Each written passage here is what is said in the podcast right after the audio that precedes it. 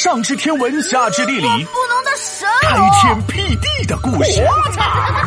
哎，别笑，这就是历史。吕不韦一字千金，巨额的奖金。皮大龙，你书法那么好，帮我设计个签名呗。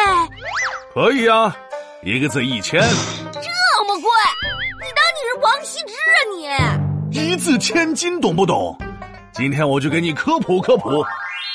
故事的主角叫吕不韦，他呀本来是个做生意的人，那是走过南来闯过北，低买高卖呀靠张嘴，算盘打的是特别美，特别美。有一天，吕不韦不满足于赚钱了，他决定要干一票大买卖。大买卖多大呀？卖恐龙啊！吕不韦打算投资秦国未来的大王。什么？大王还能拿来投资？那可不。吕不韦一来二去和秦国公子成为了好朋友。后来秦国公子回国，成为了秦庄襄王。吕不韦呢，也摇身一变，从商人变成了秦国大官。嚯，这吕不韦可真够厉害的！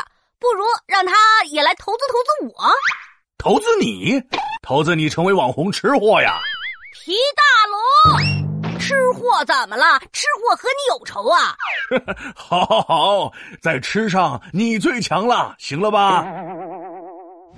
回到故事，话说当时其他国家的政治家们都在四处广纳人才，著书立说，吕不韦就想啊，哎。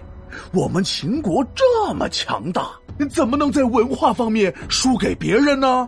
不行，我们也要广纳人才，著书立说。哎呦，这战国时代不仅仅打仗上要分个胜负，写书上也要争个输赢，称战国。这吕不韦是撸起袖子说干就干，向天下人发布了招聘信息：有才的、有德的、有趣的、有梗的，反正是有本事的人，我通通都要。一时间，那是各种各样、奇形怪状、五颜六色的人才都涌来了。菜市场啊？啥菜市场？那是人才市场，好不好？吕不韦大手一挥，招来了三千多个人才。天哪，三千多个人才，跟我们学校的人一样多。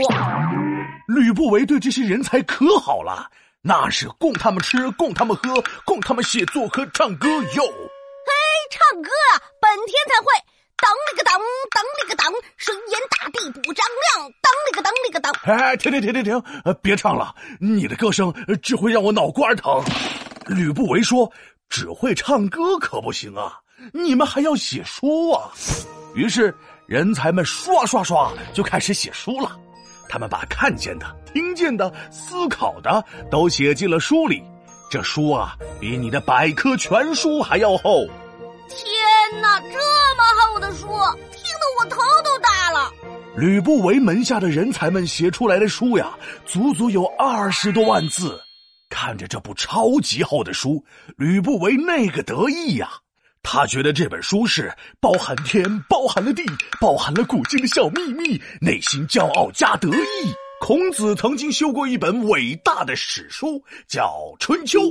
吕不韦觉得自己这本书可以和《春秋》相提并论，就取名叫……啊，我知道，叫《冬夏》，对不对？什么冬夏？人家叫《吕氏春秋》，好不好？吕不韦把这部书摆在了城门口，一旁放着一堆金子，说。走过路过，不要错过！我这部《吕氏春秋》可是大大的好呀，写的那叫一个漂亮。要是呢，你们谁觉得这本书写的不够好，往上面增加或者删减字数，我就奖励他一个字，奖励一千金。看来这个吕不韦对他自己的书那是相当有自信啊。那可不，他觉得自己的《吕氏春秋》是完美非常了哈。呃，但确实，《吕氏春秋》在当时那是比较完美了，在场没有人能在上面加一个字或者减一个字。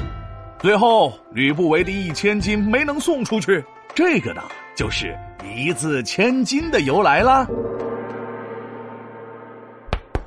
皮大龙敲黑板，历史原来这么简单。吕不韦升级变国相，广纳门客写书盲，一字千金的很漂亮。《吕氏春秋》传天下。